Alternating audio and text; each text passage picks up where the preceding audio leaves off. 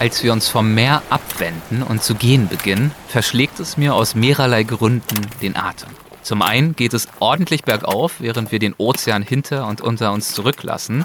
Zum anderen umgibt uns pure Schönheit. Vor bzw. über uns, auf der anderen Seite des Tals, erstreckt sich eine mehr als 1000 Meter hohe Bergflanke in der Form eines halbrunden, gewaltigen Amphitheaters. Genau genommen ist es eine alte Vulkanwand. Während wir uns ihr durchs Tal aufwärts gehend nähern, durchschreiten wir Weinberge, passieren Ananasfelder, vernehmen das Krähen von Hähnen. Vögel zwitschern, Bienen summen, dazu das Läuten des berühmten Glockenturms von La Frontera, der auf einem kleinen Vulkankegel steht, der fast im ganzen Tal sichtbar ist. Es ist eine dramatisch schöne Landschaft und eines der spektakulärsten Panoramen der Kanaren. Der Name dieses Tals El Golfo. Hier in diesem Tal auf dem Grund eines alten Vulkans durchschreiten wir schließlich eine Tür, die in eine hübsche Natursteinmauer eingelassen ist und finden uns auf einem kleinen, schattigen, blumenumrankten Innenhof wieder und in einem kleinen Paradies. Ich muss sagen, alle Unterkünfte auf dieser Reise bestechen durch irgendwas. Durch die Gastgeber, die Lage, das Essen. André sagt, er würde kein noch so schönes Hotel wählen, weil es am Strand liegt oder ein paar Sterne hat, sondern es geht um das Besondere, das beim Eintreten Gänsehaut verursacht. Irgendwas Außergewöhnliches, das einen anregt. Und wohl kaum eine Unterkunft bietet das in diesem Maße wie das El Sitio. Zu Deutsch der Ort. Und wahrlich, es ist ein besonderer Ort mit einer besonderen Gastgeberin. Es hat eben sowas, mm, was man vielleicht gar nicht so leicht in Worte fassen kann, was schwer ist in Worte zu fassen. Das hat ja die ganze Insel. Wie so ein, so ein tiefes Geheimnis irgendwie. So eine tiefe Ruhe birgt der Ort hier auch.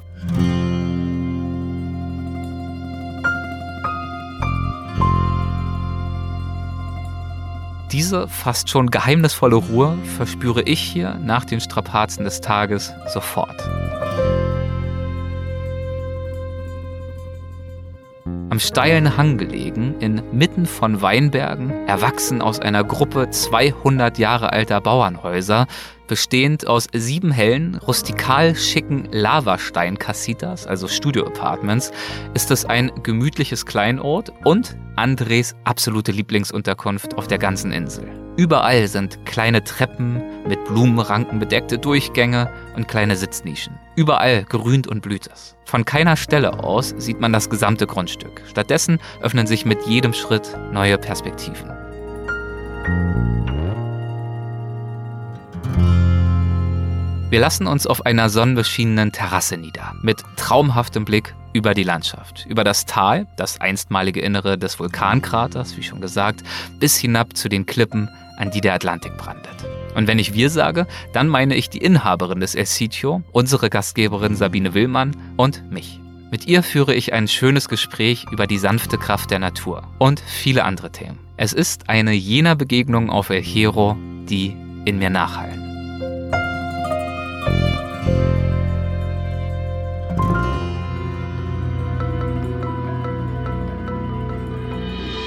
Grenzgänger und leidenschaftliche Weltenwanderer nehmen uns mit auf ihre Streifzüge und bieten Einblicke in ferne Orte und faszinierende Kulturen. Mit offenen Augen ins Abenteuer. Das ist der Weltwach-Podcast mit Erik Lorenz.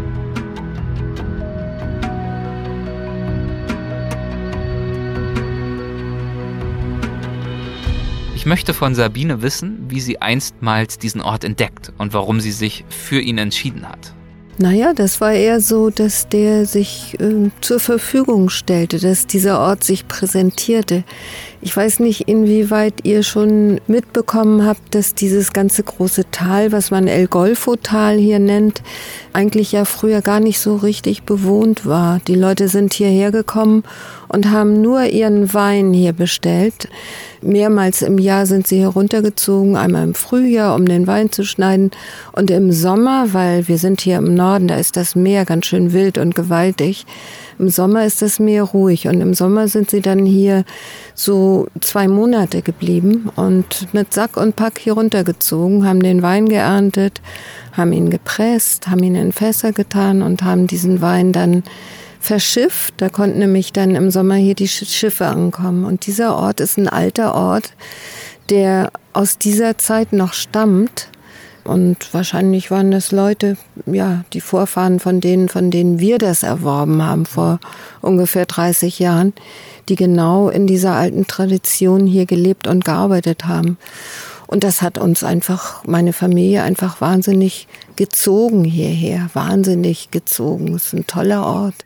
Das erste Mal auf der Insel war Sabine vor mittlerweile 45 Jahren. Und es war so, dass, ja, dass mich das so unglaublich fast schockiert hat in positiver Hinsicht.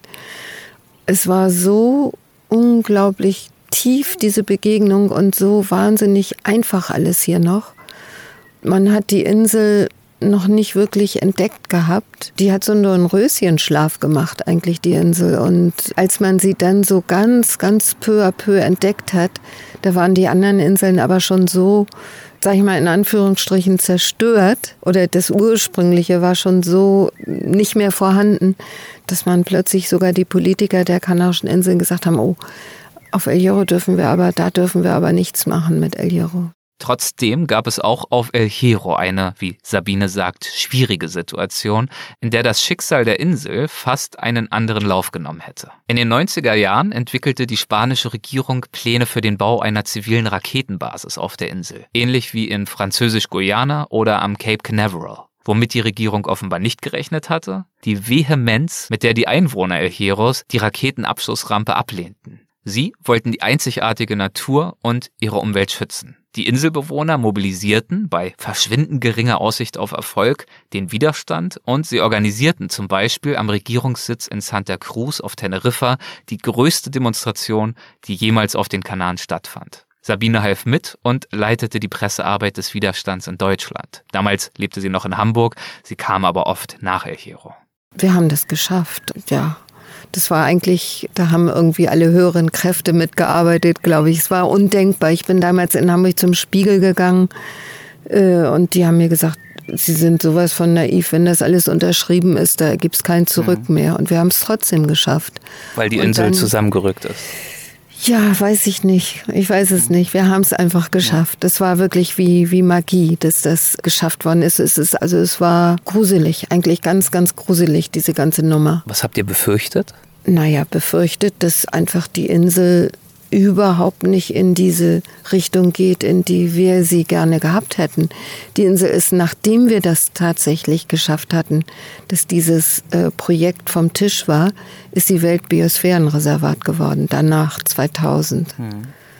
Und es gibt viel zu tun immer noch. Wir haben viel, was wir gerne anders hätten, wo wir wirklich nicht unbedingt konform gehen mit dem, was die Politiker hier machen. Aber wir sind auf dem Weg, denke ich. Die Frage ist, was kreieren wir hier gemeinsam? Wo geht der Weg hin und was wollen wir hier miteinander aufbauen? Wie wollen wir die Insel weiterführen? Was würdest du dir wünschen? Ich würde mir wünschen, dass die Insel für die nächsten Generationen, für meine Enkelkinder, für meine Urenkelkinder und für alle Menschen ein Ort der Zuflucht sein möge, ein Ort, wo die Natur geschützt bleibt, ein Ort sein möge, wo die Menschen hinkommen können, sich heilen können und sich tief auf diese Natur hier einlassen können, wo Dinge anders sind als im Europa, im Norden von hier, wo die Dinge anders sind als in Städten, wo wirklich der Mensch sich selbst findet, sich selbst begegnet in der Begegnung mit der Natur und den Menschen hier. Und es gibt ja einen Slogan, die die Insel hat. Das ist so ein, wie so ein Zen-Rechen sieht das aus. El Hierro, Isla con Alma die Insel mit Seele. Und ich wünsche mir, dass diese Seele auch weiterhin am Leben bleibt. Und ansonsten gibt es irgendwie so eine Kraft, das habt ihr sicher beim Wandern auch schon gemerkt.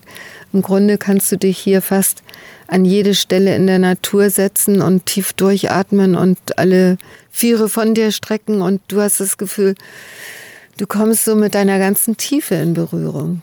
Irgendwas Magisches gibt es hier. Was für vorhin so schön gesagt, als du hier angekommen bist, war die Insel wie in so einem Dornröschenschlaf. Mhm. Das klingt für mich so ein bisschen, das ist ja oft auch so die Überschrift zu El Hierro, das, das Ende der Welt. Mhm. War ja tatsächlich auch das Ende der antiken Welt, der bekannten ja. Welt damals. Hat sich das für dich, als du hier selbst angekommen bist, auch ein Stück weit so angefühlt? Als würdest du dich sehenden Auges an so eine Art kleines Ende der Welt begeben? Ja, das kann man wohl sagen, glaube ich. War es für dich auch ein mhm. Ausstieg? Ähm, das war ein allmählicher Ausstieg. Und ich habe dann auch als Beamtin, also meine Beamtenschaft, verfrüht sozusagen niedergelegt. Ich habe nicht erst bis zur Pensionierung gewartet. Haben natürlich alle Leute mit dem Kopf geschüttelt, wie kann man, wenn man so einen guten Job hat, sowas machen. Aber das hat sich gut angefühlt, das hat sich richtig angefühlt. Und ja, das Ende der Welt. Das Ende und der Anfang. Mhm. Für dich war es dann ja auch ja. kein Ausstieg, sondern ein Umstieg gewissermaßen. Mhm. Also das Ende hat natürlich auch ein Neuanfang dann bedeutet oder eingeleitet. Mhm. Aber es könnte ja durchaus auch Ehrfurcht einflößend sein, so das Gefühl zu haben, man begibt sich so weit weg von allem Bekannten und auch so weit weg von allem gewohnten Komfort. Mhm. Wenn du auch ja betonst, damals war vieles hier noch ganz, ganz einfach. Ich habe festgestellt, dass je länger du hier lebst, desto weniger brauchst du all diese Dinge. Also dieses irgendwie so in Hamburg shoppen gehen oder so, das äh, fehlt dir auf einmal gar nicht mehr, weil dir die Natur und die Menschen natürlich hier auch, die Menschen, die hier leben, die ganz wunderbar sind, so viel geben, dass du wahrscheinlich irgendwelche Löcher gar nicht mehr mit Shoppen stopfen musst ja. oder so, die du in der, sag ich mal, anderen Welt hast, ne? Was würdest du sagen, wenn es nicht das Shoppen ist, hätte mich jetzt auch überrascht. Was ist es heute, das dich glücklich macht? Wann, wo bist du besonders glücklich und bei dir? Hm. Ich bin in Frieden mit mir. Das ist ein tiefer Weg, den du hier gehen kannst wo du dich wie auf eine Reise nach innen bewegst und äh, auf dieser Reise ganz erstaunliche Dinge von dir selbst erfährst und über dich selbst erfährst und alles eben immer im Kontakt mit der Natur hier.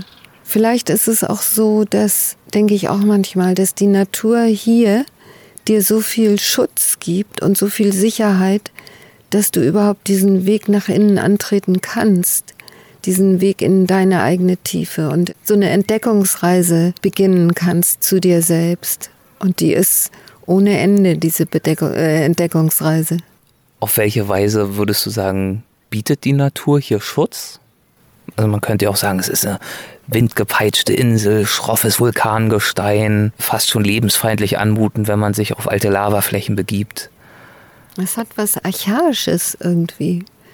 Könnten ja manche sagen, das ist abweisend, ja. aber ich, es ich, gibt auch, ich, ich finde schön, wie du es beschreibst, deswegen würde ich es gerne. Äh, Menschen, die, die gekommen sind, dann war vielleicht das Wetter, wir sind ja hier im Norden, das Wetter vielleicht nicht so gut und äh, es war vielleicht gerade ein Tag, wo, wie du sagst, Sturm ist. Ich komme ja aus Hamburg, da gibt es zwölf Windstärken und manchmal, wenn es so richtig stürmt hier, dann denkst du, ey, zwölf Windstärken, das müssen 14 oder 15 sein, ne? Ja. Und wenn du dann gerade vielleicht so einen Tag erwischt und du willst gar nicht lange hier bleiben und es ist alles nasskalt und eklig und man hat das Gefühl, es ist viel kälter als zu Hause in Deutschland, dann willst du auch nur ganz schnell weg. Das gibt es schon. Das gibt es auch, dass Leute hier in diesem Golftal Angst haben vor diesem großen Berg, den du zu Anfang beschrieben mhm. hast, dass der ihnen Angst macht. Weil der sich wirklich so je gewaltig über uns anfühlt, ja, so gewaltig anfühlt. Aber wenn du dich dem als Mensch irgendwie hingibst, wenn du wirklich diese Natur in dich reinlässt, dann ist das wahrscheinlich irgendwie äh, was, was die Wissenschaftler noch gar nicht erforscht haben, deine eigene innere archaische Natur. Ich könnte mir vorstellen, dass es auch was damit zu tun hat, dass Natur, damit wir uns in ihr wohlfühlen, ja auch mitnichten sanft sein muss. Also mhm. wir sitzen jetzt hier bei einem wunderschönen Sonnenuntergang. Mhm. Es ist ganz milde Luft. Wir sitzen im T-Shirt mhm. hier. Ich habe es vorhin schon gesagt, die Bienen summen um uns rum. Ganz leicht regen sich die Blätter. Man kann noch ahnen, das Meer zu hören, die Wellen, mhm. die dort an diese Klippen brannten, weit unter uns. Klar, das ist wunderschöne Natur, in der wirklich die Seele so ins ganz ruhige Schwingen mhm. kommen kann. Aber Natur, also ich erinnere mich, vor ein paar Stunden waren wir unterwegs, da hat es genieselt, da war es windig. Wir wollten eigentlich baden gehen in so einem Naturfelspool. Chaco Azul, Ganz ja. genau. Aber die Wellen waren viel zu gewaltig. Die sind da mit einer brachialen Kraft ich reingedonnert. geguckt, wann Ebbe und Flut ist. Richtig. Anfängerfehler. Aber auch diese Kraft der Natur, wenn Ja. man die spürt. Das kann der Wind sein, das können die Wellen sein, das kann der Nebel sein, das kann die Kälte sein. Es geht ja dabei auch, würde ich sagen, um eine Präsenz, die man hier ja, spürt das von ist Natur. genau das, was ich meine. Das ist dieses Archaische Ja, in genau. uns selbst, was uns irgendwie in der Natur gespiegelt wird. Und was wir dann, das ist so schwer in Worte zu fassen, was wir dann irgendwie spüren in uns und was uns Kraft gibt irgendwie. Das, was wir sehen im Außen, gibt uns Kraft im Inneren. Ich muss sagen, dass ich hätte das jetzt noch gar nicht so sehr in Worte fassen können, weil ich noch gar nicht so sehr reflektiert habe, aber das Mhm. hilft mir tatsächlich so ein bisschen das, was wir unterwegs jetzt bei dieser Reise schon erlebt haben, auch einzuordnen. Gerade weil die Landschaft wahnsinnig vielfältig Mhm. ist. Wir haben da jetzt auch schon mehrfach hier im Podcast drüber gesprochen. Manchmal fühlt man sich wie in Schottland, manchmal Mhm. fühlt man sich wie in, also ganz, ganz unterschiedliche Anmutungen. Mhm. Das multipliziert mit dem Wetter, das Mhm. sich wahnsinnig schnell ändern kann Wahnsinnig, ja. liebliche Sonne, Mhm. Sturm, Nebel und das zum Teil alles an einem Tag. Ich sage immer den Leuten, sie müssen Pulli mitnehmen und einen Badeanzug. Und dass das natürlich diese Veränderung in dieser kurzen Zeit und Mhm. das alles in der Natur, mit der Natur, durch die Natur Kraft spendet. Ja. Das leuchtet mir jetzt, wo du es so sagst, noch mehr ein. Man könnte ja meinen, das ist irgendwie anstrengend, weil man muss sich ständig Mhm. an und wieder ausziehen. Aber nein, wenn man das alles erlebt und das auch Mhm. noch irgendwie 10, 20, 12 Stunden am Tag, weil man zu Fuß unterwegs ist Mhm. und das mit dem ganzen Körper wahrnimmt, dann ist das eine Naturerfahrung im eigentlichen absolut, Wortsinne. Absolut, ja. Und der Mensch wird Teil der Natur. Sabine hatte ja gerade unter anderem gesagt, sie wünsche sich, dass diese Insel weiterhin ihre heilende Wirkung behalten möge. Das möchte ich genauer verstehen. Was muss aus deiner Sicht passieren mit jemandem, für jemandem, um diese heilende Wirkung wahrnehmen zu können? Der braucht Zeit. Ja. Der braucht einfach Zeit. Eigentlich brauchst du jemanden nur hier auf die Lava zu setzen mit Zeit. Ihm sein Handy wegnehmen und sagen, sitz mal hier zwei Stunden und guck mal, was mit dir passiert. Das ist eine schöne Antwort. Das habe ich auch des Öfteren schon ein, zweimal gehört von Menschen, die sich besonders wohl und auch wissend fühlen und es auch sind im Wald. Die sagen, wenn du runterkommen willst, setz dich einfach mal irgendwo hin im Wald und warte ab. Und natürlich, in den ersten fünf Minuten passiert da noch nicht viel. Sicher, die Blätter rauschen vielleicht ein bisschen und das ist sowieso schön, riecht gut. Aber wenn du es schaffst, dich mal eine halbe Stunde nicht zu bewegen, einfach nur zu schauen, dann kommen irgendwann auch die Tierchen zurück und die Vögel landen wieder und du entdeckst Dinge um dich rum und dann hoffentlich irgendwann sogar auch in dir selbst, die du vorher gar nicht für möglich gehalten hast. Ja, das Ne. ist so. Das ist hier auch so. Mhm. Und selbst auf einem Lavafeld, wo ja natürlich verhältnismäßig noch ein bisschen weniger passiert, dann Ja. geht's vielleicht noch ein bisschen oh, mehr das nach kann man innen. nicht sagen. Ja. Die Lava lebt. Die Lava lebt, ja? Die Lava dann lebt, widersprich ja. mir. Was? Ja, die Lava lebt unheimlich. Da kommt alles Mögliche angekrochen und die Lava hat ja auch diese, diese kleinen Flechten, die auch je nach Jahreszeit eine andere Farbe immer annehmen. Die Lava sieht auch immer anders aus. Das finde ich eigentlich ein sch- schönes Statement. Die Lava lebt. Die Lava lebt, ja. Lava viva. Ja, und damit sind wir in gewisser Weise wieder bei dem Thema, das wir in der vorherigen Folge schon angerissen haben, dem der Stille. Eine Stille, die Raum schafft für unerwartete Entdeckungen und neue Gedanken. So scheint es hier jedenfalls auch Sabine selbst zu gehen. Sie hat sich in den vergangenen Jahren und Jahrzehnten nicht nur für das El Sitio und als Pressesprecherin beim Widerstand gegen die Raketenabschussrampe engagiert, sondern darüber hinaus sogar auch noch ein Musikfestival mitgegründet. Und ich habe immer ein großes Herz für Künstler gehabt und habe immer mit offenen Augen und Ohren alle Künstler gefördert, die ich fördern konnte. Und irgendwann eines Tages, wie das dann immer so ist, kam mal ein sehr bekannter Jazzgitarrist, ein deutscher Jazzgitarrist, der in New York lebte, auf die Insel. Und ähm, wir lernten uns kennen und fielen in Liebe miteinander. So. Und dann hat dieser Jazzgitarrist aus New York, der deutsche Jazzgitarrist Thorsten de Winke, ähm, hat dann sein Leben so ein bisschen umgekrempelt und hat angefangen, hier zu leben auf El Hierro und auch hier viele Dinge mit mir zusammen zu gestalten. Und wir haben vor 18 Jahren mittlerweile ein kleines Festival, was weit über die Grenzen von den Kanarischen Inseln bekannt ist, hier initiiert. Das heißt Bimbatsche, Bimbatsche Open Art Festival. Bimbatsche insofern, weil die Ureinwohner hier Bimbatsches oder Bimbapes genannt worden oder Bimbatsches genannt worden. Und deswegen, weil wir ja eben mit den Grundlagen, den äh, künstlerischen Grundlagen dieser Insel gearbeitet haben, deswegen Bimbatsches.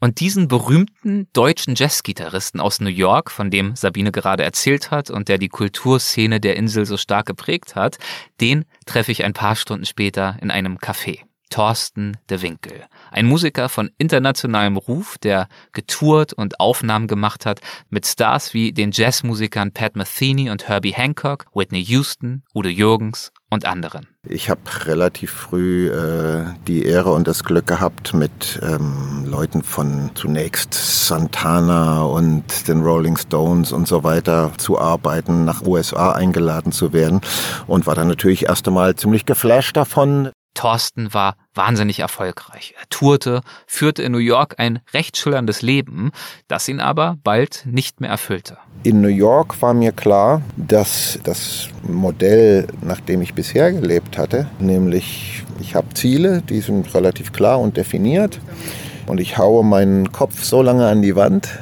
der Widerstände, bis ich hoffentlich die Mauer durchgeschlagen habe und den Schmerz hoffentlich ein bisschen länger ausgehalten habe als die Konkurrenz. Und das ist unser, das ist der Mythos unserer Kultur, den ich äh, spätestens in New York erkennen musste, weder weiterverfolgen zu wollen, noch wirklich zu können. Ja. Denn am Ende hinterlässt das in jedem Narben jeglicher Art. Und ich glaube, wir sind uns da alle einig, dass es doch sehr, sehr viel schöner ist, Win-Win-Situationen kreieren zu dürfen und zu schauen, was wir alle zum gegenseitigen Nutzen miteinander entwickeln, erleben, lernen dürfen. Gemeinsam miteinander zum gegenseitigen Nutzen entwickeln, erleben, lernen. Ich frage Thorsten, was man hier auf El Hierro denn lernen könne. Hier kann man lernen, der Hans im Glück zu sein. Du tauscht vielleicht am Ende sogar einen Goldklumpen gegen einen Stein. Aber wenn dir das Freude macht und deine, dein Inneres damit okay ist, dann weißt du vielleicht, vielleicht den Stein am Ende sehr viel mehr zu schätzen als vorher den Goldklumpen.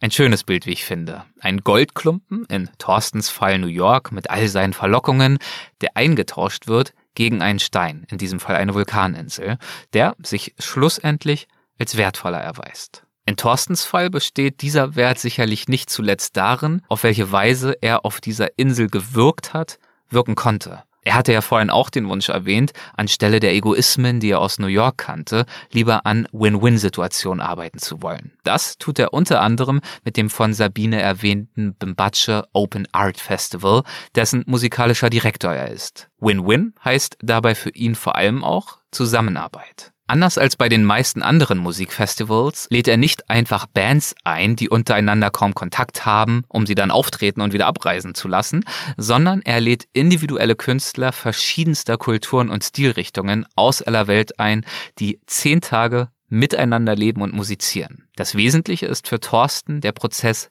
miteinander. Am Ende der zehn Tage spielen die Musiker dann die gemeinsam erarbeitete Musik. Also nicht irgendwelche Stücke, die es vorher schon gab, sondern das, was sie zusammen geschaffen haben und präsentieren das dann live auf den Festivalkonzerten, zu denen bis zur Covid-Pandemie jeden Sommer hunderte Besucher auf die Insel gereist sind und bestimmt auch in Zukunft dann wieder reisen werden. Die spanische Zentralregierung unterstützt das Festival. Die UNESCO sprach eine offizielle Empfehlung aus und auch eine erste CD, produziert von Thorsten, ist mit Musikern vom Festival und eigens beim Festival komponierter Musik bereits entstanden. Ich hatte es eingangs in der ersten Folge schon gesagt, die allermeisten Stücke, die ihr in dieser Weltwach El Hero Trilogie hört, stammen von dieser CD, sind also authentische Songs, die hier auf dieser Insel entstanden und aufgenommen worden sind. Für die Erlaubnis, sie zu verwenden, möchte ich Thorsten und dem Bimbatsche Open Art Festival an dieser Stelle nochmal herzlich danken. Und all das und sicherlich auch noch mehr machte Thorsten dann also in seiner eigenen Wahrnehmung zu einem Hans im Glück. Oder jedenfalls zu einem glücklicheren Menschen. Man kann hier lernen, wie Hans im Glück zu leben oder Hans im Glück zu sein. Das ist ja ein großes Statement. Würdest du wirklich sagen, dass die Insel El Hierro Menschen dazu befähigt oder mitbefähigt? Oder ist das nicht vielleicht auch eine individuelle Beziehung, die du persönlich zu dieser Insel gefunden hast? Wenn ja, warum hast du so gut geklickt mit dieser Insel, um das für dich sagen zu können? Oder alternativ, warum befähigt die Insel Menschen in einem vielleicht ja überdurchschnittlichen Maße dazu, ihr eigener Hans im Glück zu werden?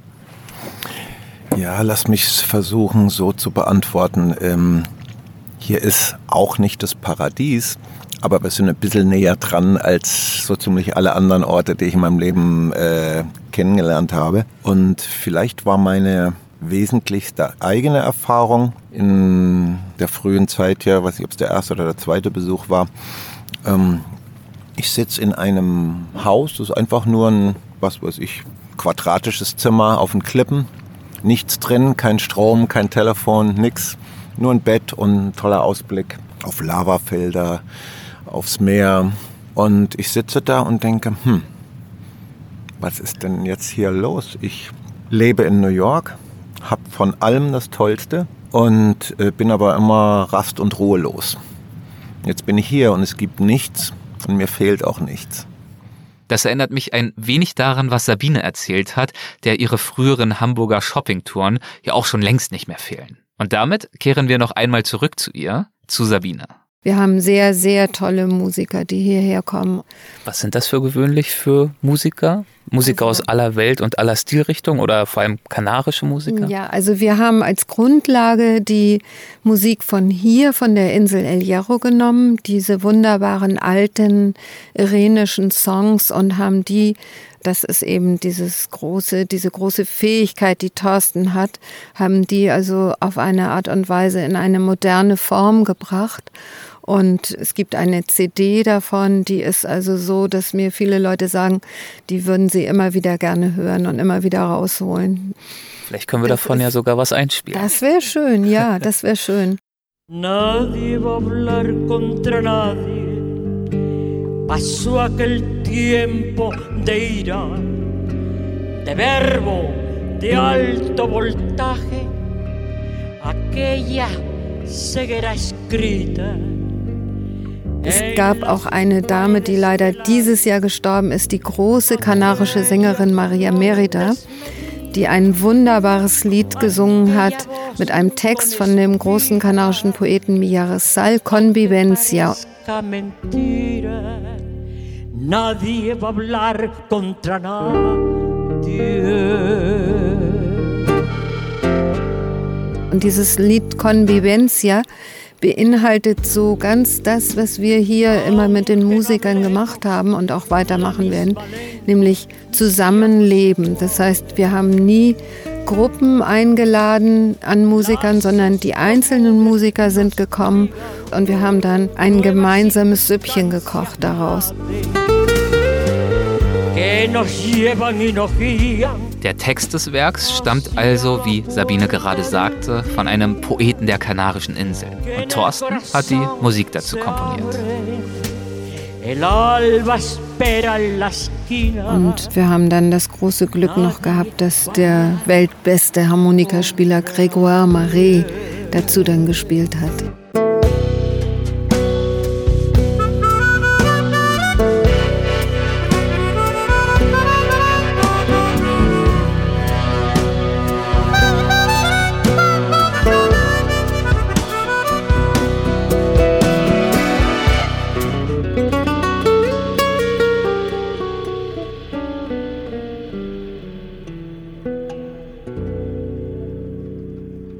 Nachdem wir nun über Sabines und Thorstens Musikfestival gesprochen haben, weckt Sabine am nächsten Morgen beim Frühstück meine Vorfreude mit einem Ausblick auf eine ganz andere Art von Festival, so nennt sie es jedenfalls. Heute Abend erwartet euch das Festival der Sinne hier auf der Insel, das absolute Festival der Sinne.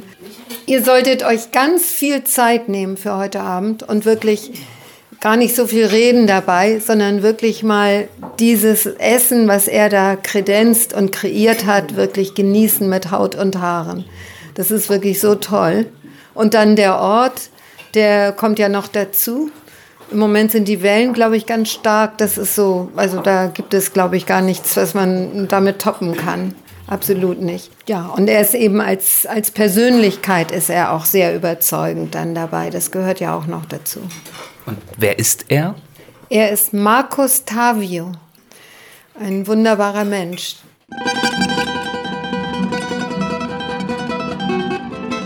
Bei Markus ist, so viel sei schon mal verraten, jede Speise eine kleine Entdeckungsreise. Hier verkostet André den letzten von nicht weniger als acht Gängen.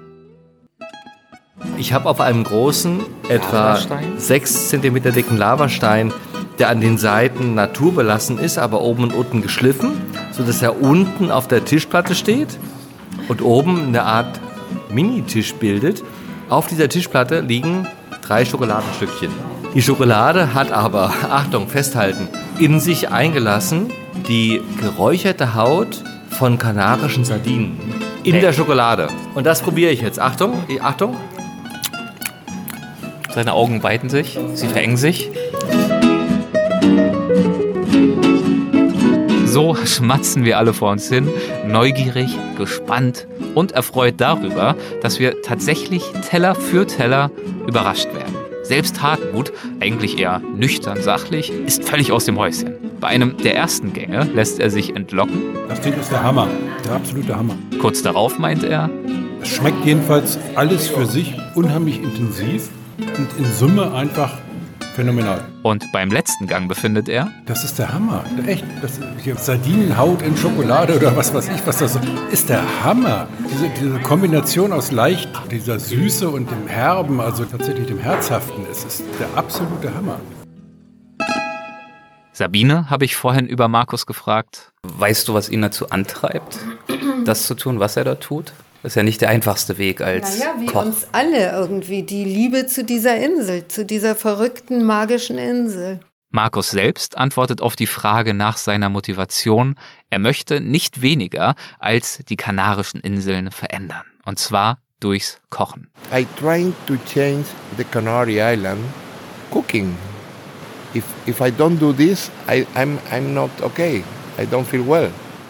Bevor wir ihn aber heute Abend besuchen und mehr erfahren über seine wirklich spannende kulinarische Philosophie, wird erst einmal wieder gewandert. Heute vom El Sitio hinab ans Meer und die steilen Küstenklippen entlang, aus der übrigens 90 Prozent der gesamten Küstenlinie El Hierros besteht. Und dieser Weg führt uns dann bis zu einer ganz besonderen Stelle, an der die ganze Pracht dieser Landschaft, die uns hier umgibt, sich nochmal vollständig entfaltet.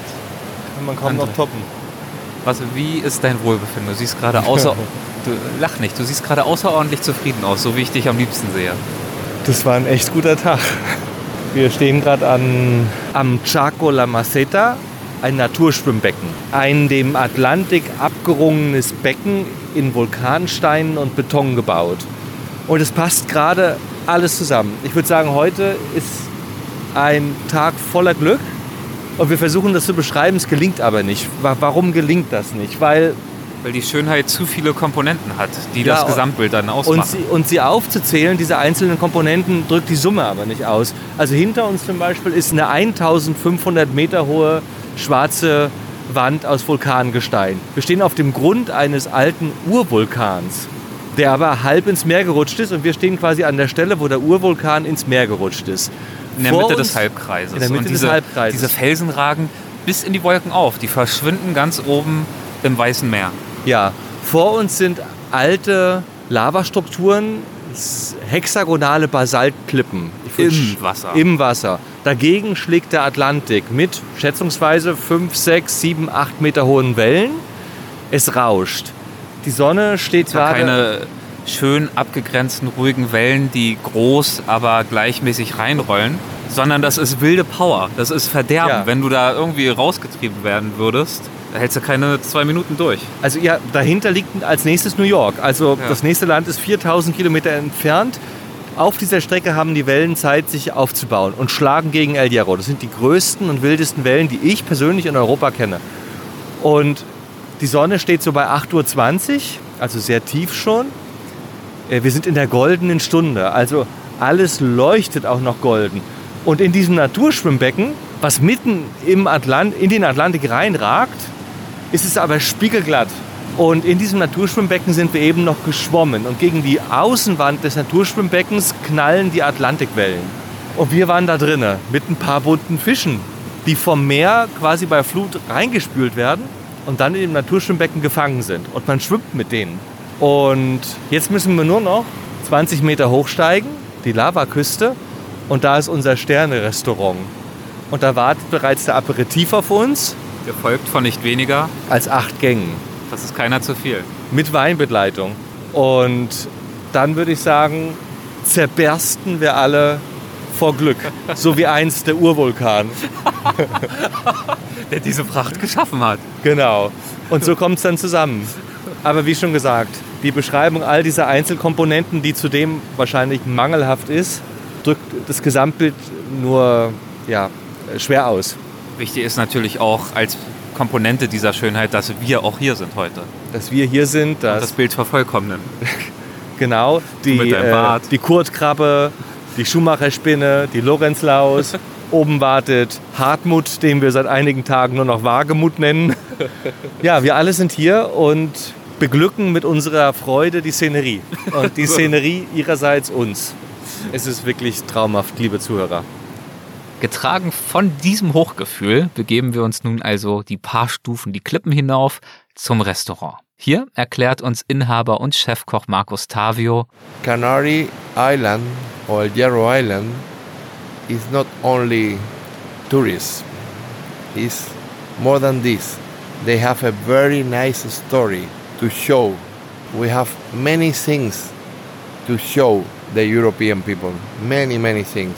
Heute Abend werden wir herausfinden, was genau er damit meint. Markus Tavio ist eine Erscheinung. Große Statur, Glatze, dichter grauer Bart, einnehmendes Lächeln und Augen, in denen ernsthafte Leidenschaft funkelt, so würde ich es mal ausdrücken. Mich erinnert er an den alten Jeff Bridges, nur ohne Haupthaar.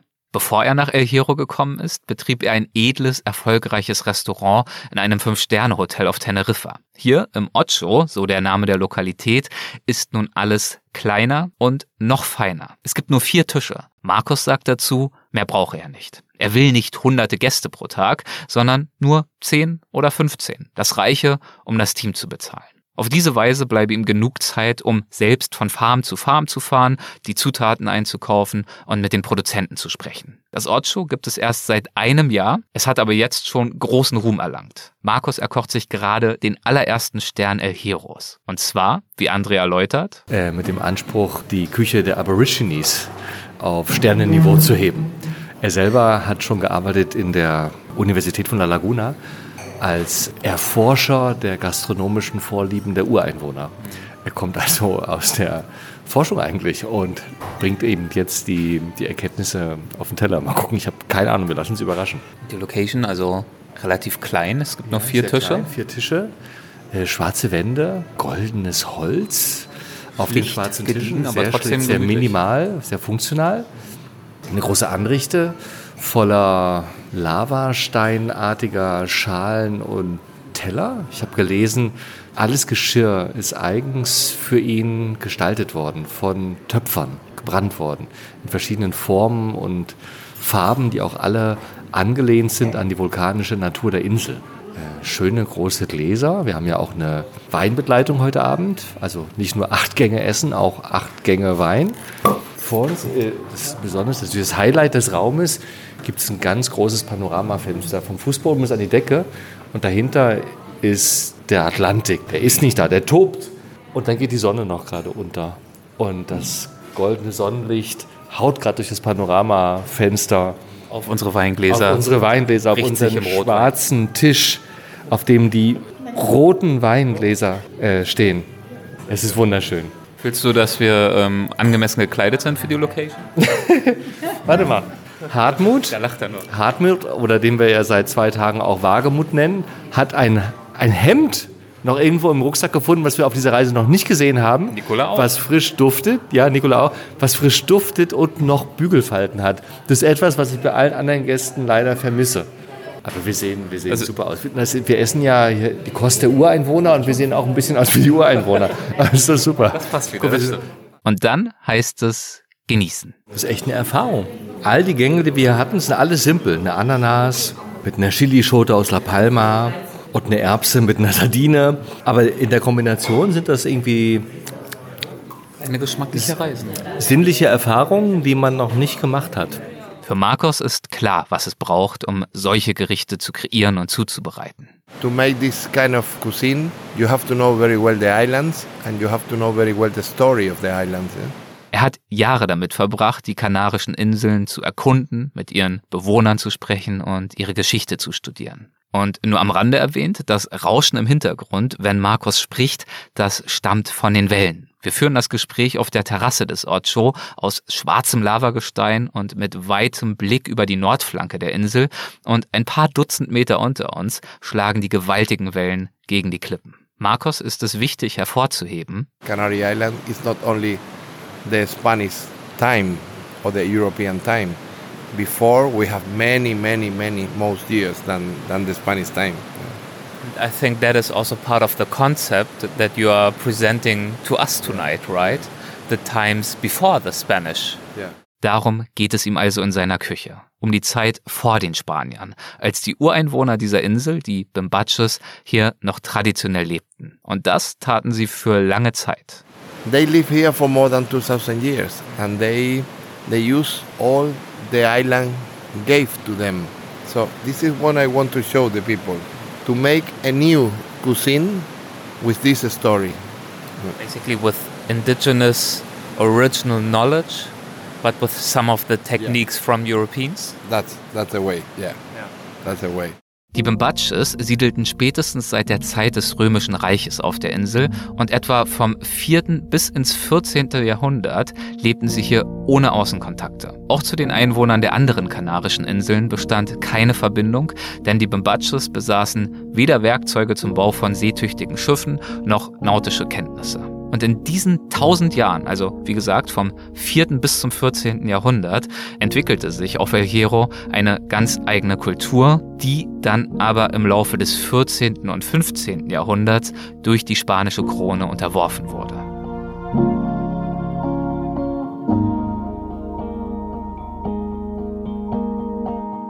Zunächst kamen Händler auf die Insel, um hier Menschen zu fangen, die in Spanien als Sklaven verkauft wurden.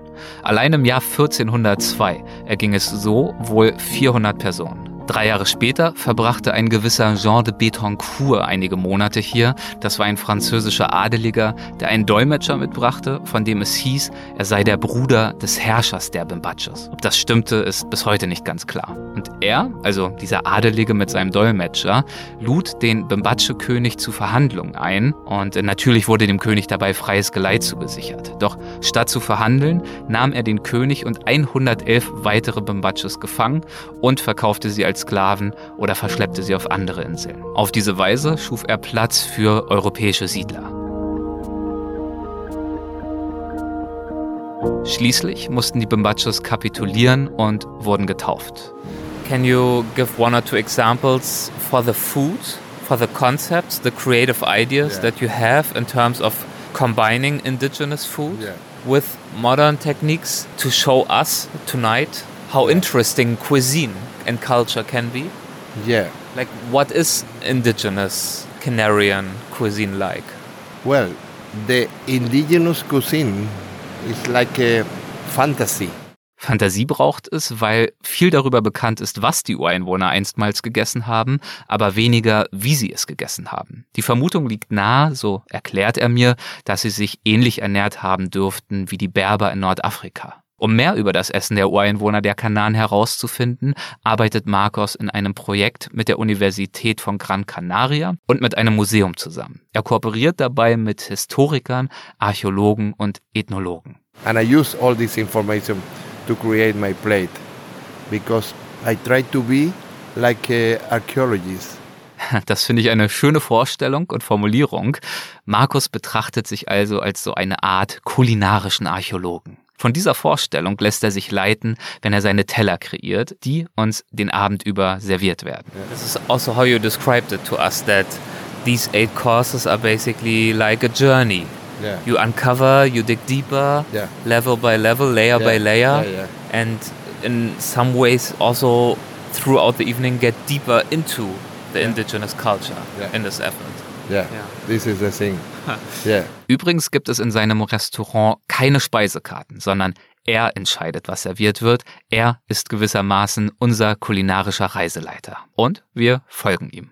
When you talk about your menu and you present it to us, it always seems to me that you are very proud Yeah. of your food. You take it seriously. You are not just trying to create tasty food, but you think about it and you are very proud of what you do. Well, I'm very proud of my food because I'm very proud of my culture. I'm very proud of my people. You know, I think uh, Canarian people have to be very proud of our first Canarian. Marcos ist also überzeugt, dass die heutigen Kanaren stolz sein sollten auf die First Canarians, also auf die Ureinwohner und ihre Geschichte und Kultur. They came here in a very bad condition. Imagine Canary Island two, 2000 or more years ago, no? Volcanic eruptions all the time, no water, maybe four, six years with no water, with no raining, big disasters, living in caves. Was, was have to be very, very difficult. No many food. So these people live here for a lot of years in a very bad condition, thinking how can they alive here? Die Bambaches hatten es also mit allen möglichen Widrigkeiten zu tun. Wassermangel, Naturkatastrophen, das Leben in Höhlen, die fortwährende Suche nach Nahrung und die ständige Frage, wie können wir überleben? reading the star all the time, reading the wind, reading the sea, reading everything. So they got a very, very special know-how about living. This know-how, when the colonist people arrive, they give to them. Because without this know-how, European people can't live here. Impossible to live here. All this know-how was very important to create the Canarian country. Und so bildete das Wissen der Ureinwohner also das Fundament für das Überleben der spanischen Kolonialherren und damit schließlich auch für die modernen Kanaren. Markus erklärt weiter, dass oft erzählt werde, die Geschichte der Ureinwohner sei mit der Ankunft der spanischen Kolonialherren vorbei gewesen. Doch das sei nicht wahr. Auch nach Gründung der spanischen Kolonie auf den Kanaren seien die meisten Bewohner dieser Inseln Ureinwohner gewesen. Diese wurden dann christianisiert, ich hatte es schon erwähnt, mischten sich mit zugezogenen Spaniern und diese Mischung, über die das Erbe der Ureinwohner fortbestanden habe, die sei es, die die Kanarischen Inseln so besonders und so anders mache als das übrige Spanien. We are different. Our concept of the life is totally different. It's not because we live in an island and then we are in the south and the weather is very good. We are different for another reasons. The reason is our origin is different. We are part of Europe, but we are in Africa. We are Africans. We have in the blood all this know-how from the Aboriginal, and it's very important the people understand this. And this is what I want to show with my food. Yeah, yeah. To me, that shows that you are very interested in history. You think about the history of Canary Islands and of its people, but why is food meaningful to you? Er erklärt mir, dass er glaubt, dass Köche eine sehr gute Möglichkeit hätten, für Veränderungen zu sorgen. Überall auf der Welt und auch hier auf den Kanaren. Und zwar durch ihre Entscheidungen, welche Gerichte sie zubereiten und welche Zutaten sie dafür verwenden. Indem sie lokale Produkte benutzen, können sie nicht nur die lokale Wirtschaft stärken, sondern auch die eigene Identität. Und an der mangele es vielen Bewohnern der Kanaren. Canarian people don't have identity at the moment. We don't That's have what I wanted to say. It's about identity, right? Yeah. It's about finding self-confidence in your own Yes, history and if- identity. If we don't have identity, we can save this island. It's impossible. We have to connect again with the country, with the land. It's very important. If we don't connect like the Aboriginal and like the old Canarian connect with the land, the island will disappear. The culture will disappear and will be the same to come here than to come to Caribbean Sea. The same. But the same. Salsa, rum, all the same in every place in the world. Er selbst bezieht seine Zutaten in erster Linie von vier Farmen hier auf der Insel. Er kennt die Bauern, holt die Produkte selbst ab und ist der Bauer mal nicht zu Hause, dann nimmt Markus sich einfach von den Feldern, was er braucht. Und anschließend informiert er dann die Bauern. Also zum Beispiel, ich habe gestern zehn Zwiebeln mitgenommen und bezahlt dann irgendwann später. Diese Art von Vertrauen und persönlicher Bindung ist für ihn sehr wertvoll und besonders. Und sie hat, so hofft er, Vorbildfunktion. My job here is to show to the rest of the island we can cook here with our product. If the other islands see what we do here, maybe they can do the same. Yeah. They only have to believe in this. Und so hängt für Markus alles mit allem zusammen. Kulturgeschichte, Tradition, Identität, lokal und ökofreundlich angebaute Produkte, Kreativität, Qualität. Und am Ende bedeutet das für uns leckeres Essen und eine facettenreiche Reise in Kopf und Magen, die ich in dieser Vielfalt und Exzellenz auf einer winzigen, bevölkerungsarmen Insel wie dieser nie erwartet hätte. Der gesamte Abend, ohne zu sagen, ob gut oder schlecht, und es war natürlich alles gut, war eigentlich eine Erfahrung, oder? Also nichts, keinen einzigen Gang von dem ganzen Ding, was wir gegessen haben in drei Stunden, war irgendwas, was ich in meinem Leben schon mal je gekostet hätte. Und alles schmeckt anders, als man es eigentlich kennt. Also sprich, Reisen ist das Verlassen der Komfortzone und das Aufbrechen an neue Ufer. Und im Kleinen war das der heutige Abend. Also der ganze Abend war eine neue Erfahrung. Und das liebe ich ja. Also deswegen reisen wir, oder? Und jetzt äh, greift der Wagen. Jetzt klaut mir schon wieder jemand die Schokolade. das ist das Verlassen der Komfortzone. Ja, die Komfortzone ist eigentlich, mir klaut jemand gerade meine Nein, Schokolade. Reisen heißt doch loslassen, ja, André. Aber Und ich möchte gerne meine loslassen. Schokolade haben. Am Morgen nach diesem köstlichen Labsaal verlassen wir die Komfortzone dann allerdings wieder, jedenfalls physisch. Es wird mal wieder schweißtreibend. Man hört schon. André, gerade noch im Fast-Sterne-Lokal, im besten Restaurant der gesamten Insel. Ja. Und jetzt geht es irgendwie schon wieder steil bergauf. Was ist da los? Ja, wir sind auf dem Camino de Chinama. Ein wunderschöner, 500 Jahre alter Königsweg, der vom El Golfo-Tal hinaufführt auf die Hochebene von Nisdafe. Bestimmt einer der schönsten Wege der Insel. Und Warum heißt der Königsweg? Der heißt Königsweg, weil die spanischen Eroberer diesen Weg vor 500 Jahren in den Stein gehauen haben durch diese 1000 Meter hohe Flanke und er wurde aus dem Staatssäckel des Königs bezahlt. Und da gibt es ein ganzes Netz hier auf der Insel, auf allen Kanarischen Inseln übrigens. Das waren die ersten wirklich nennenswerten Verbindungswege auf den Kanarischen Inseln, die von den spanischen Eroberern ab dem 14. Jahrhundert äh, gebaut wurden und quasi die Autobahnen der Insel waren. Wunderschön, wirklich angelegt, perfekt gepflastert. Jetzt 500, 600 Jahre alt, sieht aus wie die, wie die königliche Inka-Straße in Peru. Wunderbar erhalten, zwei Meter breit. Hier gingen früher die, die Bauern und die Händler mit ihren Maultieren und Eseln eben vom Hochland runter ins Golfhotal. Das Golfhotal, damals noch ganz unwirtlich. Das ist ja dieser große Abbruchkrater, über den wir schon mehrmals gesprochen haben. Und vor uns liegt also der, der Boden des Urvulkans, der eigentlich geröllig war, den man nie genutzt hat. Weil er gar nicht genug Zeit hatte, wirklich zu erodieren und fruchtbare Böden zu bilden aus ja. diesem vulkanischen Gestein. Ja, die Insel El Hierro ist ja die jüngste der Kanareninseln. Erst 1,2 Millionen Jahre alt, also sehr, sehr jung. Die die alten Inseln, Lanzarote, Fuerteventura zum Vergleich, sind schon 20 Millionen Jahre alt.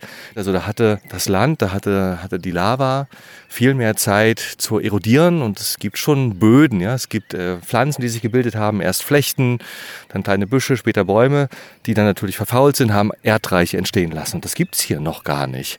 Und deswegen ist dieses Tal El Golfo nie wirklich genutzt worden, aber es hatte einen Vorteil. Es ist warm hier, und es gibt die besten Strände der Insel.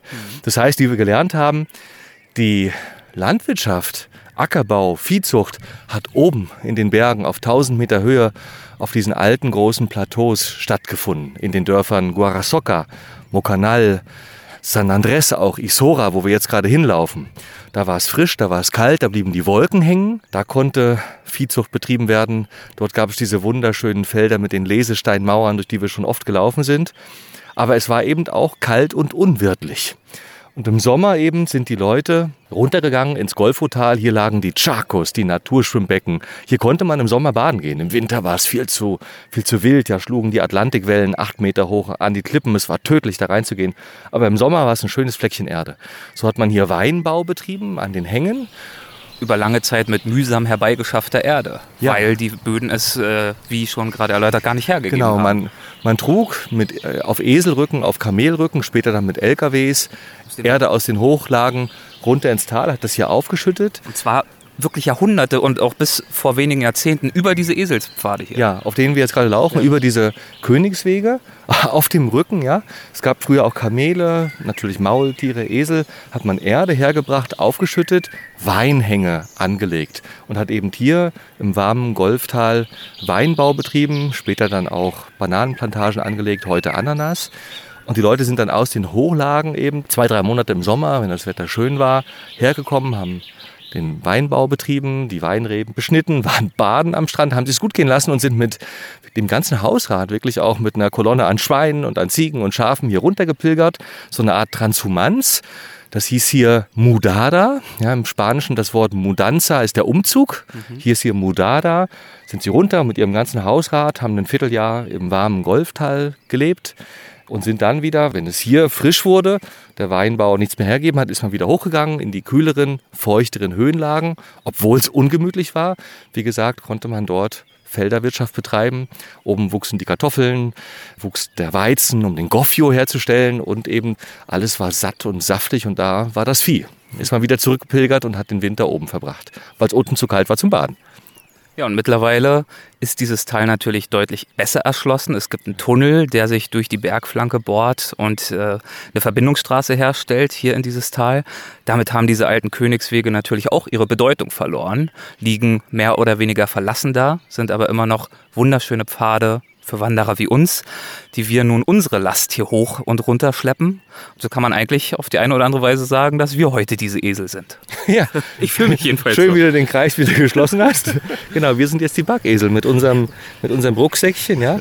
Ähm, 10 Kilo haben wir dabei, Wasser, Picknick und laufen den Eselspfad jetzt nach oben in die Höhenlagen. Tatsächlich auch der, guck mal, der Kraterrand hängt in den Wolken. Wunderschön. Einige wenige Bäume gucken noch raus. Das ist unser Ziel heute. Ja? Und dann sind wir oben. Dann werden wir noch ein bisschen am Kraterrand langlaufen und runterschauen. Wahrscheinlich uns noch einen Augenblick ins Gras legen. Vielleicht hören wir noch meinen Lieblingspodcast, jenen von Ilya Trojanov, über das Reisen, über das sich einlassen, über das, das, das durchlässig werden, das wachsam werden für die, für die Wunder und Überraschungen am Wegesrand.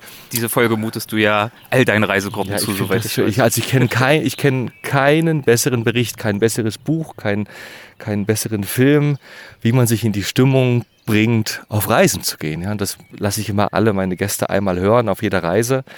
Und dann gehen wir weiter. Wenn ihr euch die Folge auch anhören möchtet, André spricht von Weltwach Folge 78 mit Ilya Trojanov. Aber bleiben wir mal bei dieser Magie des Unterwegsseins, die André gerade so schön beschrieben hat.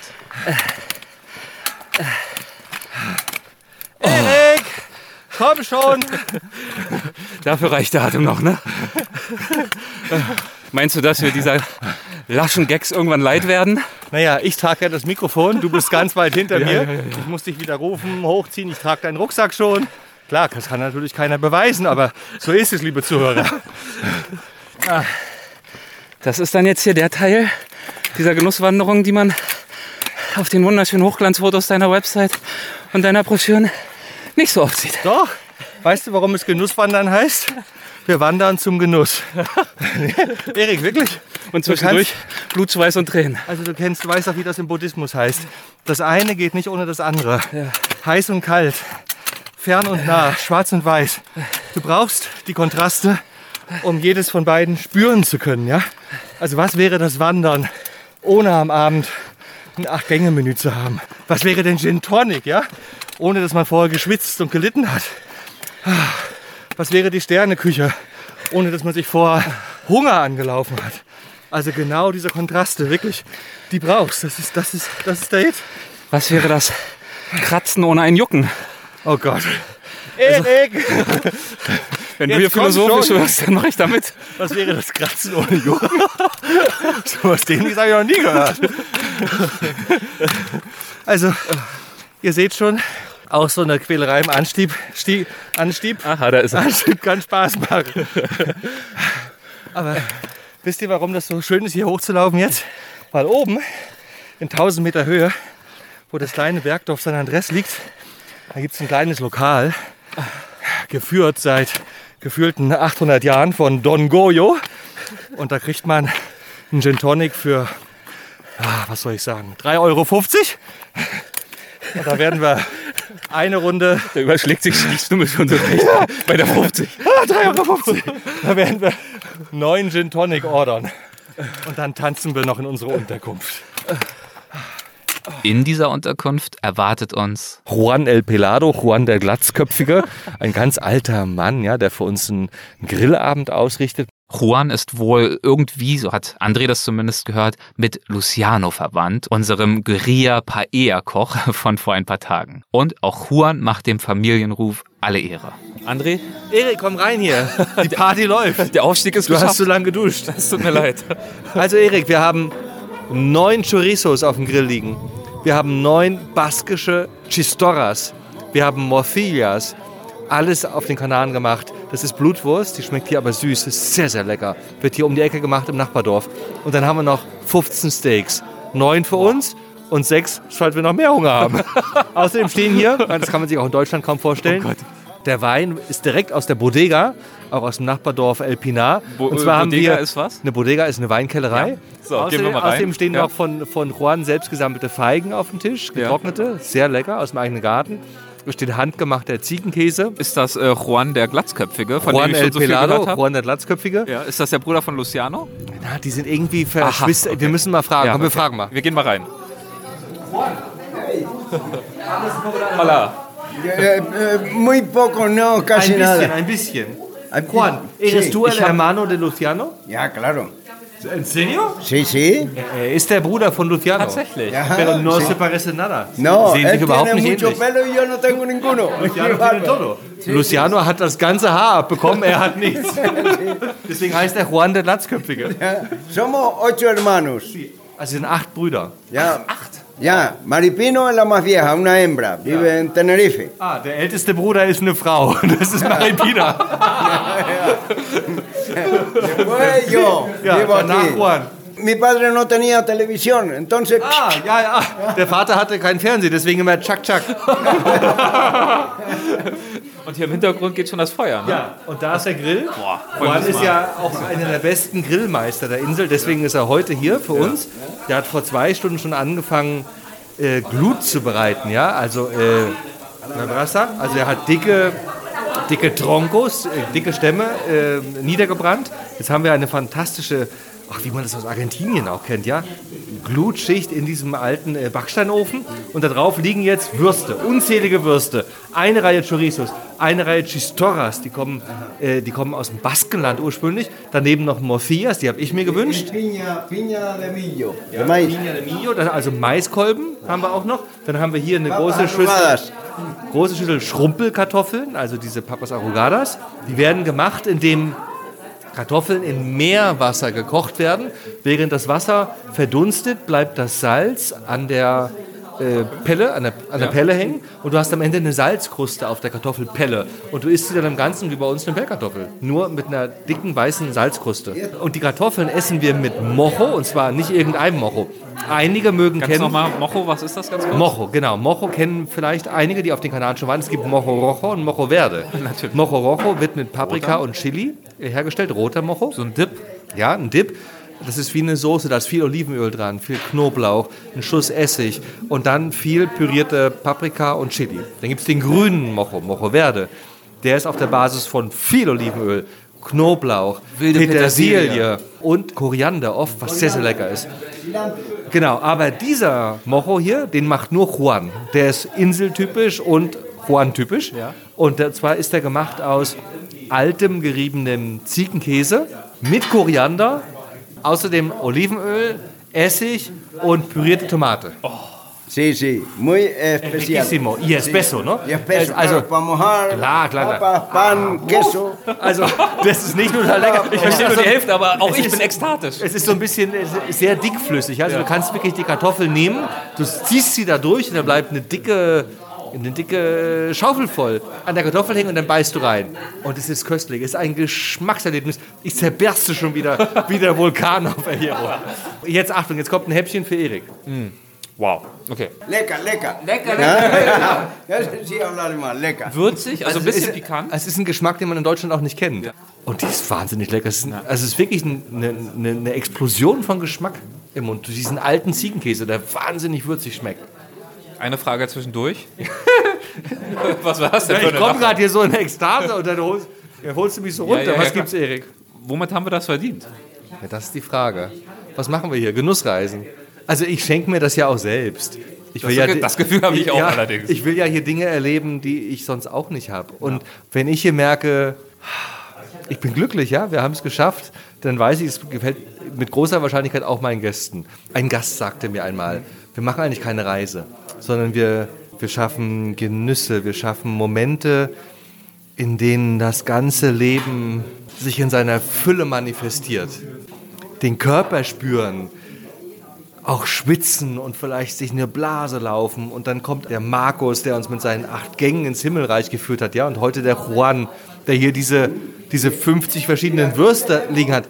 Also solche Momente schaffen, oder? Wo, wo, die, wo die Sinne angesprochen werden. Die Ohren durch die Vögel heute. Äh, der Gaumen, die Nase. Ah, durch diesen Wein. Ah, von der Bodega Elisar, die gerade Preise dafür gewonnen hat und den wir jetzt hier aus so einem alten scheiß Wasserkanister trinken, ja? Preisgekrönten Wein. Ich meine, wie geil ist das, oder?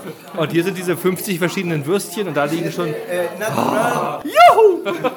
Ach ja, wenn man André so in dieser Ekstase reden hört, dann versteht man, glaube ich, warum er seit so vielen Jahren so häufig auf die Kanaren zurückkehrt. Und warum er überzeugt ist, Die Kanaren sind der schönste Platz auf der Welt. Und da gucken mich immer alle an und, und, und fragen, wie kann das sein? Ja, es gibt, es, es gibt spektakuläre Landschaften wie Patagonien. Es gibt Berge, die sind bei weitem extremer, bei weitem atemraubender, wie das Himalaya, wie die Anden. Es gibt Regionen, da isst man besser, wie in der Provence. Es gibt woanders besseren Wein. Es gibt überall tolle Ecken, die herausragender sind. Aber mir ist kein Landstrich auf der Welt bekannt, die ich ja nun schon seit 20, 30 Jahren bereise, in dem alles so schön zusammenkommt. Vielleicht sind die Berge nicht die extremsten, das Essen ist vielleicht woanders noch ein Hauch besser. Aber hier kommt alles zusammen. Und jedes Mal, wenn ich auf den Kanaren bin, komme ich in einen Zustand des Wohlfühlens. Es gibt die liebsten Menschen auf der Welt. Es gibt einen wunderschönen Lebensrhythmus des Laissez-faire, des in den Tag hineinschauens und gucken, was passiert. Es gibt großartige, an Sterneküche heranragende Küche. Es gibt erlesene Weine, ja, die Weine aus Lanzarote ge gehören zu den besten Weinen der Welt, mit Reben, die ausgestorben sind an anderen Flecken der Erde. Es gibt großartige Wanderwege. Die Hälfte der Kanarischen Inseln steht unter Naturschutz, ist Nationalpark, Biosphärenreservate. Wenn man sich mal wegbewegt von den paar Stränden, ja, wo die Hotels boomen und alles zugepflastert ist, dann gibt es Landstriche, die sind unangetastet, die sind wie vor 100 Jahren. Und man kann hier reisen in einem Zustand des Abschaltens, des Wohlfühlens, des Genießens, des sich Hingebens und Einlassens, wie es das selten irgendwo gibt. Vielleicht ist woanders das Tracken spannender, aber dafür kriegst du nichts Schönes zu essen, ja? Und stinkst abends, weil es keine schöne Dusche gibt. Und vielleicht gehst du woanders gut essen, aber tagsüber sitzt du nur rum und weißt nicht, was du machen sollst. Und hier kommt alles zusammen. Du betätigst dich, du läufst, du schwitzt und abends kommt einfach so ein Acht-Gänge-Menü auf den Tisch, wie gestern beim Markus, ja? Wo du denkst, das gibt's doch gar nicht, ja? In diesem, in diesem Raum, der in die Lavawand gebaut war, mit einem Panoramafenster, wo die Sonne unterging und darunter schlugen die, schlug die acht Meter hohe Gischt gegen die Wand und die, die Spritzer kamen gegen das Fenster, ja. Und davor tischte uns der Markus Küche auf Sternenniveau auf, ja. Was haben die Guanchen gegessen vor 2000 Jahren? Das zum Leben erweckt, auf die alten Produkte zurückgreifend. Einen Schinken machen aus, aus geräuchertem Thunfisch, ja. Goffio anrühren, wie ihn noch nie jemand angerührt hat.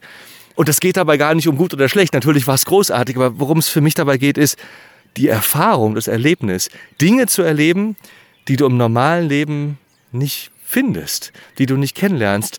Und dann sind wir wieder beim Reisen, also das Verlassen dessen, was man kennt. Es war eine, eine kulinarische Reise ja. auf einer Insel, wo so viel ist, was man noch nie erlebt hat. So, so ein Koch wie den Luciano habe ich auf der ganzen Welt noch nicht getroffen. Nicht in Nepal, nicht in Patagonien, nicht in Schottland, nicht in Alaska, nirgendwo so eine liebe Frau wie die Sabine, ja, die uns unten im El Sitio empfangen hat, an diesem wunderschönen Ort, in diesem kleinen Häuschen, die der Taxifahrer, mit dem wir gestern nach Hause gefahren sind, gebaut hat vor 30 Jahren, der uns die Geschichte der Häuser erzählt hat. Hier kommt so viel Schönes zusammen boah, dass ich mich seit zwei Wochen wie im Himmel fühle. Und äh, es ist wunderbar. Es ist für mich der schönste Platz auf der Welt, die Kanaren. Und jetzt mit euch hier zu sein, euch das zeigen zu dürfen, das boah, erfüllt mein Herz. Das macht mich wieder bersten vor Glück, ja. Großartig. Tja, und großartig fanden auch die Mitglieder unserer Gruppe diese Reise. Und die Geschenke, die André uns unterwegs gemacht hat. Ich bin so froh, dass wir diese Tour hier gemacht haben. Auch, auch gerade diese etwas andere Art, eine Insel oder auch Leute kennenzulernen, durch die Vernetzung von André hier mit den ganzen Leuten auf der Insel, durch seine Kenntnisse und so weiter. Das ist eine einmalige Sache gewesen. Toll. Tolle, tolle, unvergessliche Erlebnisse, die uns André beschert hat. Ah, ich glaube, weil er schon die Connections hat zu den Menschen, zu den Orten, zu denen er uns hinführt, seine Lieblingsorte und uns die halt auch schenkt. Und ich weiß nicht, ob das jeder Guide machen würde, seine, seine kleinen Geheimnisse preisgeben. Es war auch ein Highlight, diese ganz unterschiedlichen Quartiere mal kennenzulernen. Oh ja, das also das fand ich auch toll, dass man nicht nur diese Hotelburgen, wie man so oft hat, was weiß ich, drei, vier, fünf Sterne Hotels auf den Kanaren, sondern dass man hier mal eher etwas authentischere Quartiere hatte. Und auch so unterschiedlich. Man ja, wusste am Abend nie, was einen wirklich erwartet. Genau. genau. Die waren einfach alle klasse. Ich finde einfach, dass André es immer schafft, dass man das Gefühl hat, ich bin mit einer Gruppe Leute unterwegs, die ich schon ganz lang kennen, obwohl man sich eigentlich gar nicht gekannt hat vorher. Nach ein paar Tagen hat man so das Gefühl, man ist mit Freunden unterwegs. Und die Wanderwege, die wir dort gemacht haben, so ursprünglich, so, ja, ich glaube, wir haben auf der ganzen Tour gefühlt irgendwie, haben wir ein, zwei Wanderer irgendwo mal, mal gesehen? Ich glaube nicht mal war einfach wunderschön. Und er nimmt äh, spezielle Wege. Manchmal gäbe es kürzere, aber äh, er nimmt die spektakuläreren und die sind wirklich auch schön. Man vergisst so völlig, dass es noch eine Welt zu Hause gibt. Irgendwie. Ja, dieses Leben im Moment, nach dem wir oft streben genau. und was sich aber oft so, so schwer erreichen lässt. Ja, und zu Hause muss man da irgendwie drauf hinarbeiten, dass man das schafft und hier ist es ganz mühelos irgendwie.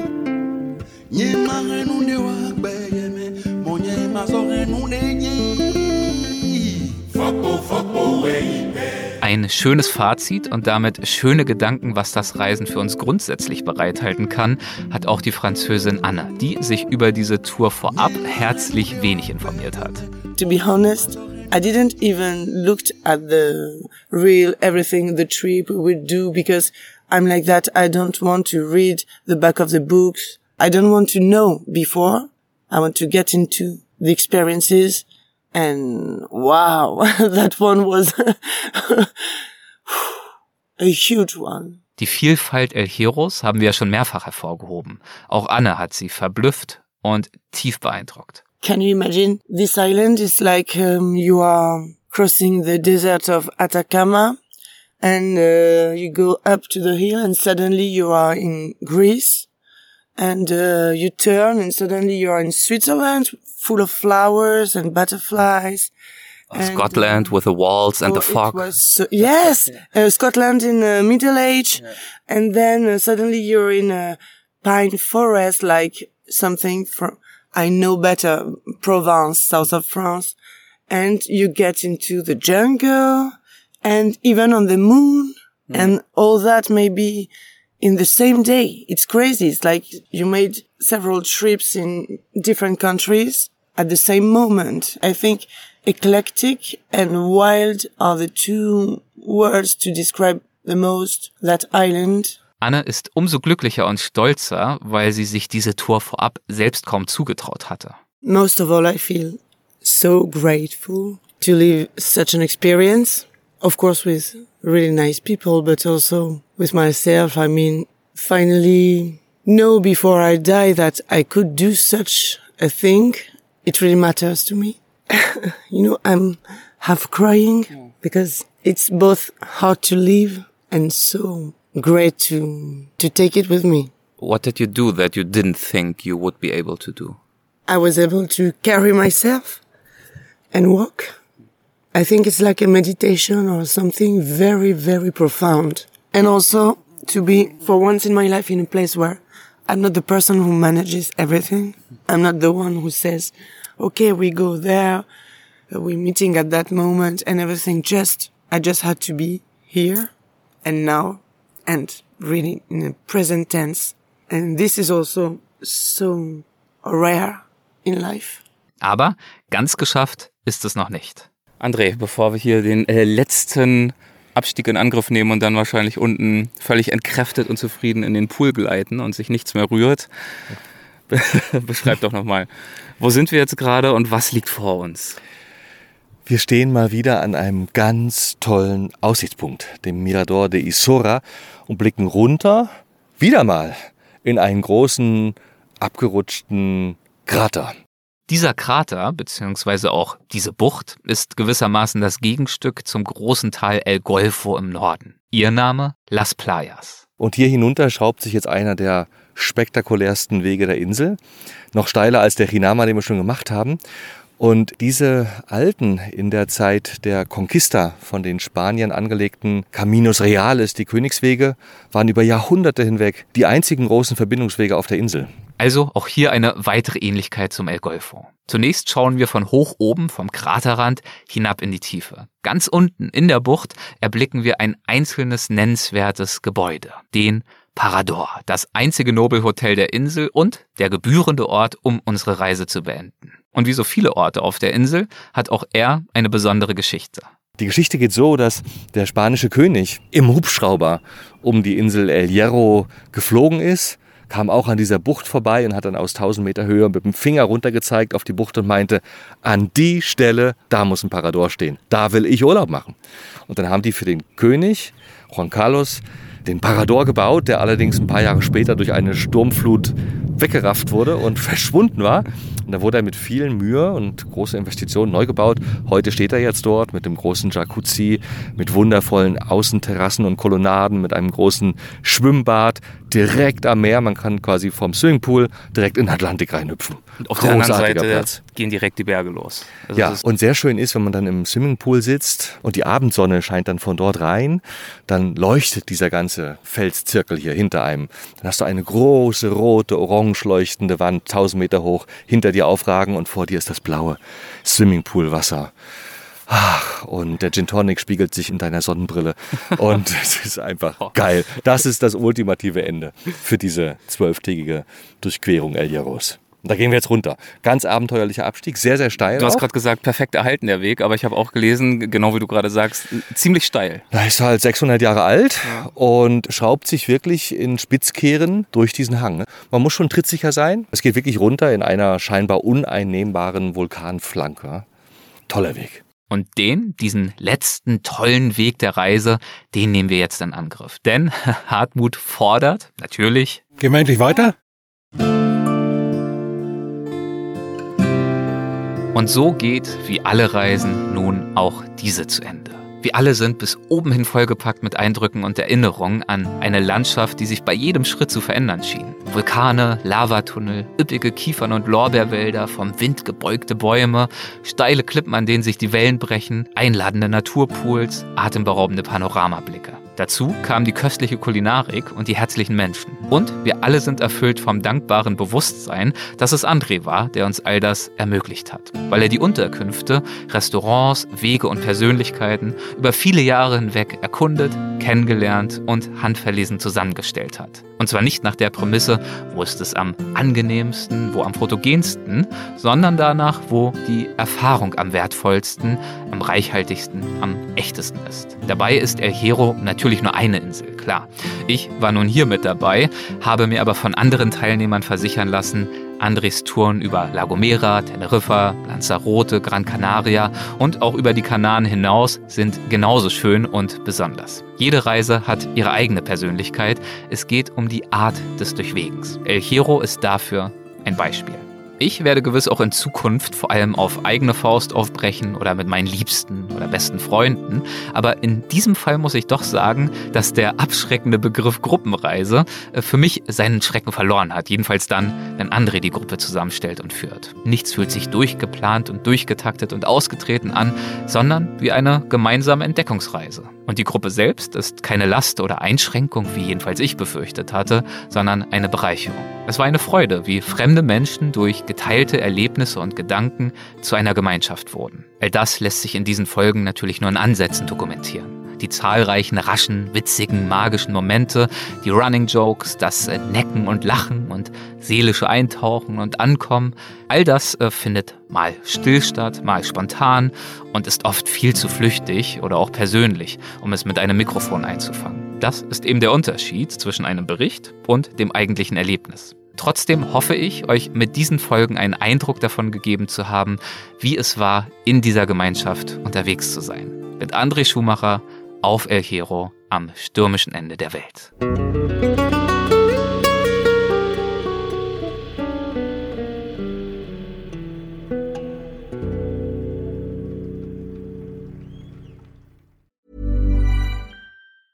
Ever catch yourself eating the same flavorless dinner three days in a row? Dreaming of something better? Well, HelloFresh is your guilt-free dream come true, baby. It's me, Kiki Palmer. Let's wake up those taste buds with hot, juicy pecan crusted chicken or garlic butter shrimp scampi. Mm. Hello Fresh. Stop dreaming of all the delicious possibilities and dig in at HelloFresh.com. Let's get this dinner party started. Planning for your next trip? Elevate your travel style with Quince. Quince has all the jet setting essentials you'll want for your next getaway, like European linen premium luggage options, buttery soft Italian leather bags, and so much more. And is all priced at 50 to 80% less than similar brands. Plus, Quince only works with factories that use safe and ethical manufacturing practices. Pack your bags with high-quality essentials you'll be wearing for vacations to come with Quince. Go to quince.com/pack for free shipping and 365-day returns.